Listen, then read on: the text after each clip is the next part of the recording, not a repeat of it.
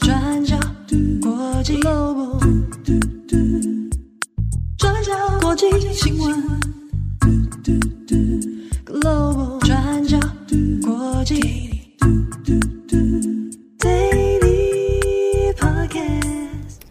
Hello，大家好，欢迎收听 UDN Global 转角国际 Daily Podcast 新闻。我是编辑慧仪，我是编辑木仪。今天是二零二三年三月十六号，星期四。那在今天呢，我们有三则的国际新闻要先跟大家分享。那首先第一则，我们要讲中国的新闻。那中国流亡富商郭文贵在十五号星期三的时候，在纽约居住的公寓里面被逮捕了。那他被控诈骗约十亿美元，换算成新台币，也就是三百零六亿元哦。那当时候郭文贵被逮捕之后呢，到这个法庭，他就微笑向在旁听席的观众挥手致意。那法院呢，也下令先拘留郭文贵，等待进一步的审理。那这个流亡富商是谁？那他为什么会诈骗？我们先跟大家介绍一下他的背景。那首先，郭文贵是一个蛮神秘的人。从他过去对媒体透露的内容中判断，他的说辞总是反反复复的。那像是呢，他自称今年应该是五十二岁，但是呢，也有法律文件指出，他实际上是在一九六七年出生，所以年龄应该是五十六岁。那但是目前呢，我们只能推估他可能大概就是在五十几岁这样子的一个年龄层哦。那他在中国出生，在中国曾经是坐拥好几十亿的地产大亨。那根据估计，他在二零一四年的资产就有二十三亿美元。虽然是这样，那他后来就卷入了中国很多起的商业纠纷里面，他的合伙人最后也被判入狱。那郭文贵也就跟着在二零一四年逃到美国，并且在二零一七年申请美国的政治庇护。那虽然是人逃到了美国，而且是在一个流亡的状态哦，但是郭文贵在美国的生活依然是非常的奢华。他住在高级公寓里面啦，还声称自己拥有私人飞机等等。那最重要的事情是，他到了美国之后呢，他开始把自己打造成一位异议人士哦。他利用自己的 Twitter，还有各大外媒的报道，包括像是《纽约时报》的采访，拿来批评，还有揭露中国高层内部的贪污行为。那我们知道，习近平上台之后，其实是有一直大力推行他自己的这个反腐运动哦。那当时候，王岐山就是负责反腐的中国官员哦。他在中国上面的地位，实际上当时候就是中国二号实权人物。那郭文贵就爆料，王岐山秘密拥有中国一家大型企业的大量股份。那王岐山的家人也有价值五百万美元的豪宅在美国。他同时也有提到说，诶，王岐山过去跟演员范冰冰的关系也有暧昧。你一开始面对郭文贵这种接连的爆料，中国官方是直接指控郭文贵犯下行贿等等的这些罪行哦。但随着后来王岐山的爆料内容之后，中国官方的攻势呢也变得没有那么猛烈。那甚至呢在当时候还慢慢平息下来。那外界当时也觉得很好奇，那后来也解读成中国的这个态度转变，可能也反映了在如何处理郭文贵的问题上面。中共的最高领导层可能是出现分歧的。那可以看到郭文贵的爆料内容其实都很猛哦。那所以在二零一七年，《纽约时报》就这么形容，他说：“中国在二零一七年最大的政治新闻不是发生在北京，那甚至也不是发生在中国，它的中心是在曼哈顿一套价值六千八百万美元的公寓里面。那从那里可以俯瞰中央公园。”那他说的这套价值六千八百万美元的公寓，郭文贵本人就住在里面。那但是呢，我们也必须要提醒的事情是，郭文贵的爆料内容到底可信度有多少是备受质疑的。那有时候他爆料的内容是真的，但有时候呢，内容是完全经不起推敲，那说辞也反反复复。举个例子，除了我们上面提到的这个出生年份，那郭文贵也说，他之所以要揭露这些中国高层，那是为了要消除共产党内部的腐败，给中国带来法治，那让中美关系稳定等等。但有时候呢，他又说他要这么做的原因是因为他要帮弟弟报仇。好，那我们来说一下这个事件是什么。那一九八九年，中国爆发六四天安门运动，那郭文贵就说他自己当时候曾经有向抗议的学生捐款哦。那于是警察就来到了他们家里，那不小心开枪击毙了自己的弟弟，所以他就说他要为弟弟报仇，来反对杀死弟弟的共产党。那但另一方面，其实也有法律文件指出，郭文贵当时候是被逮捕，那他跟弟弟一起袭警，所以弟弟到最后才因此被击毙哦。那但一样，我们无从证实郭文贵的说法。那不过呢，来到美国之后，其实郭文贵也是呃非常擅长经营自己的形象跟生意哦，尤其是他的反中国说辞，或者是他的爆料内容，也是吸引了一大批的支持者，包括当地的华人，还有美国保守派人士等等。那他跟政府高层也是相当的要好。那像是前总统川普的高级顾问班农，也跟郭文贵有关系。那两人是商业伙伴。那在二零二零年八月。班农就被控诈骗，那他后来呢，就是在郭文贵的游艇上面被逮捕的。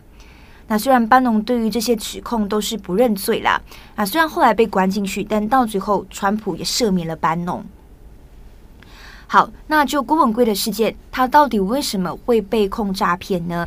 那主要是他跟另外一位生意伙伴于建明，那鼓励这些追随他们的支持者来捐款，还有投资郭文贵掌控的非营利组织，或者是生意，或者是他们自己提出的投资计划。那多年下来，郭文贵就从这好几千名追随者身上诈骗了至少十亿美元。那这些资金呢，到最后都是挪为己用哦。他为自己跟家人购买了一栋豪宅。那一辆法拉利汽车，那两个高级床垫，还有豪华游艇等等。那不过呢，郭文贵其实已经在二零二二年宣布破产了。他当时候列出来的资产不超过十万美元，而负债高达五亿美元。那现在就是一切暂告一个段落。郭文贵已经在三月十五号被逮捕了。那审理可能还要看后续的进度。但是呢，另外一名共犯于建明现在还在逃跑当中。好，我们接下来的两则都跟劳权有关系哦。一则是南韩，一则是法国。我们先来看南韩。先前，南韩政府原本打算要配合企业界，把韩国劳工每个星期的工作时数的上限从五十二个小时调整成六十九个小时，那引起了社会的反弹哦，尤其是在年轻人这块反弹不小。那在民众的抗议之下，政府最近宣布会先暂缓这个政策啊，重新考虑。但是为什么会引起这么大的反弹呢？我们先来看看这个工作制哦。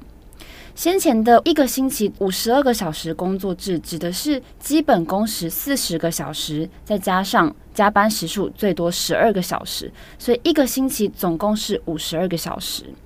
那因为非常多的企业有在抱怨说，在这样子的制度之下，企业没有办法顺利的完成业务，所以韩国政府之前就表示说，未来各个企业或是单位可以在经过劳资协商之后。把加班时数的计算周期从原本的每个星期为单位，改成以月或是季，或是改成以半年或是年的方式来计算。那如果按照这样子不同周期的计算方式除下来，工时会有不一样的结果。我们可以摊开来一起做简单的计算。首先，如果一年是五十二周再加一天，那算起来平均一个月不是四个星期，而是四点三四五个星期。按照韩国的规定，每个月最多加班时数就是用十二个小时去乘以四点三四五个星期，那等于是五十二个小时。所以同理，每一季最长的加班时数就会是一百五十六个小时，那半年就是三百一十二个小时，然后每年就会是六百二十四个小时。但是韩国政府为了要防止劳方长期连续的加班哦，所以每一种计算周期可以再打一些折。例如说，以季来算，就是乘以百分之九十，变成最多一百四十个小时等等。那如果新提案正式实施的话，我们还必须加上一些细节的规定，例如说每一周最多工作六天，还要纳入每天十一个小时的休息时间，还有每四个小时要休息三十分钟的这个法定休息时间等等。但总之，回推原本实行的每一周最长工时，等于是把五十二个小时的上限往上调整到六十九个小时。那另外，员工也可以申请长假，把这个加班的时间换算成带薪的假期哦，跟年假一起来运用。好，那我们可以回头来检视一下韩国整体的工作时数。根据经济合作暨发展组织 （OECD） 的数据，韩国人在二零二一年的年平均工作时间是一千九百一十五个小时。那相比 OECD 成员国的平均年工时是多出了一百九十九个小时。那韩国劳动部长就曾经辩称说，增加加班时数可以帮助女性，帮助她们累积更多的假，然后把这些时数集中用在照顾家庭等等。但是这番言论也让妇女团体抗议哦，说这等于是连续五天之内可以合法从早上九点工作到半夜，完全不考虑劳工的身心健康。那这个消息也引发了韩国年轻人的广大反弹。那这对总统尹锡悦来说，其实也蛮伤的，因为二三十岁的这个年龄层的支持率，外界普遍认为是尹锡悦当时胜出的关键。所以他所属的国民力量党能不能在明年的国会选举当中继续得到年轻人的支持？那这次要怎么处理工时的问题，也非常的关键。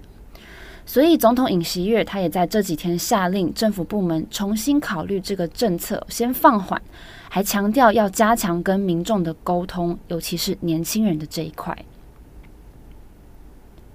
好，那我们接着来更新法国退休年金改革的进度。我们先前有跟大家聊到，法国的这个退休改革计划，预计会把法国人的退休年龄从现在的六十二岁延长到六十四岁。根据不同的工作类型，还有不同的改革内容，那这个改革计划一直都备受争议。我们先前在 Daily 上也跟大家更新过，但是政府还是坚持要推行哦。这个法案在三月十六号就会送到下议院的国民议会，还有参议院来进行最后的联合表决。那法国也因此从一月开始就发生了多起的全国性的大规模抗议，还有大规模的罢工行动。就三月来说，群众在三月十一号也上街示威抗议。那其中罢工的人包含铁路员工，还有炼油厂的员工等等。那接着，在三月十五号，法国的劳工也继续的上街罢工哦，希望可以在国会表决之前给政府压力，请他们来撤回改革方案。那虽然这样子的罢工行动并没有像工会原本预期的那样子，让这个全国陷入瘫痪，但是现在最受影响的是，因为垃圾清洁人员还有道路清扫人员，他们都参与了罢工。所以没有人来驾驶这些垃圾回收车，连带让非常多的焚化炉他们也处在停机的状态。只有一些私人的承包商，他们继续原本的工作。所以造成的结果就是有一堆垃圾跟废弃物都堆积在巴黎的街头这种情形哦。根据推算呢，堆在巴黎街头的垃圾超过七千吨。另外，还有在南法的昂蒂布，还有西北部的雷恩跟利哈佛等等这些城市的街道上面，也堆着满满的垃圾。那根据 The Guardian 的报道，很多民众觉得现在身处的环境非常的脏乱，也形容这像是一场噩梦一般哦。除了非常多的建筑出入口都被堆积如山的垃圾挡住之外，很多人也都担心，很快可能就会有老鼠出没，甚至引发一些公共卫生安全的问题哦。那另外也有年长的居民表示说，在堆满着垃圾的人行道上走路，其实非常的危险。但是在报道中，也有部分的受访者表示说，自己虽然不乐见现在的情形。但是对于罢工者的诉求，他们是可以理解的。他们也尽量控制自己，不要再制造出太多的垃圾，例如说把厨余包好放进冰箱等等。那根据法国总工会 CGT 的说法，如果法案通过了，这些清洁人员还有驾驶，他们的退休年龄会从五十七岁提高到五十九岁。所以，因此他们也发起了为期九天的罢工行动。但是，他们在三月十五号也公布要再延长五天的时间。那面对巴黎的这个清扫人员罢工，造成垃圾没有人处理的情形。法国的内政部长达尔马宁，他就有要求巴黎市政府强制要求这些清洁人员停止罢工。那属于社会党的这个巴黎市长伊达哥，他则是回应说，巴黎市政厅现在正在尽力找出解决的办法，但是他仍然支持这场抗议退休改革的罢工行动。那像是副市长布罗沙特，他也说，如果强迫罢工者重新返回工作的岗位，那是违宪的行为哦，所以他们并不会这么做。那这个退休改革最后是不是真的会立法下去？最大的关键是他们能不能在下议院国民议会获得足够的票数。那外界也预估说，要通过得要依赖在野党共和党的支持。好，那我们这边也必须提到，除了法国的罢工行动之外，受到高通膨的影响，现在包含英国、西班牙、意大利还有德国等等这些欧洲国家，他们在最近也举行了好几轮的罢工行动。也可以说，这几个欧洲大国现在已经进入了新一轮的罢工潮。举例来说，像是二月初，英国就爆发了十二年以来最大规模的罢工示威哦。这个罢工示威也还没有停止哦，像是三月十五号，有大群的出街医师，还有公共交通业，还有老师也进行罢工哦，要求提高工资来面对不断上涨的物价问题。好的，那么以上呢就是今天的三则新闻更新。今天的节目最后呢，就是昨天七号跟木仪有在 Daily 上面跟大家分享，我们要办实体查阅编辑记录的这个分享会嘛。对，跟大家澄清一下，不是什么会议的见面会，是就是。Podcast 的这个实体讲座的这个分享会，不是什么见面会，开始紧张了吗？因为我知道我是签唱那个歌手嘛，我要卖专辑嘛，还要摆一个桌子，然后前面还跟大家握手。对对对，没有啊。那呃，这个报名表格昨天试出之后，在昨天晚上先就是暂时已经额满了。嗯、这边也谢谢就是听友们的就是热烈支持。对，但有些听友也有私讯我们说，哎，就是那天刚好也是补班日，所以没有办法出席。或者是哎，除了台北之外，会不会去其他地方也办这样子的一个分享会？那我们也希望说，可能看后续的安排。那如果有机会可以到就是不同的地方见见不同的听友，其实也是我们一直很想做的事情。对。对，因为我们也很好奇，说，哎，到底每一天这样子，就是听我们收听我们 podcast 的听友们是谁呢？那他们怎么看呢？其实我们自己也蛮期待的。对，其实如果实际的可以跟听友做实体的互动，其实对我们编辑来说也会是一个蛮不一样的体验。对啊，但无论如何，希望下次我们有更多的机会呢，可以呃多办一些实体分享会，或者是也可以到其他地方跟大家一起就是互动交流。嗯嗯。然后另外也跟大家分享一个有趣的事情，嗯，就是那天我跟木鱼在那个 Daily 的后续就分享了很厌世的通勤时间，讲到劳权啊，就要接这个话题，是不是？硬要接的。对，我们那时候不是说，哎，通勤最远的是七号嘛，一个半小时，对，然后就听友说，哎，是单趟还是来回呢？这边跟你揭晓答案，当然是单趟啦，所以来回将近就是快三个小时，快三个小时。对对对对，哎，辛苦了大家。对啊，所以我常常说七号就把那个心脏献给转角国际。他最近好像有点不太舒服，对啊，他身体最近不太舒服。昨天大家可能听他的声音，嗯、可能有稍微听出来一点点，他最近感冒不太舒服。对。对，你在这边祝福七号身体赶快康复。对，啊而且最近温差确实也蛮大的，所以大家可能要留意一下自己的这个身体状况。对，而且也要多喝水哦。对对对，这真的很重要。好，那一样的祝福大家有一个美好的一天。我是编辑惠仪，我是编辑木仪，我们下一次再见，拜拜，拜拜。转角国际转角国际新闻。Global Daily Podcast 新闻。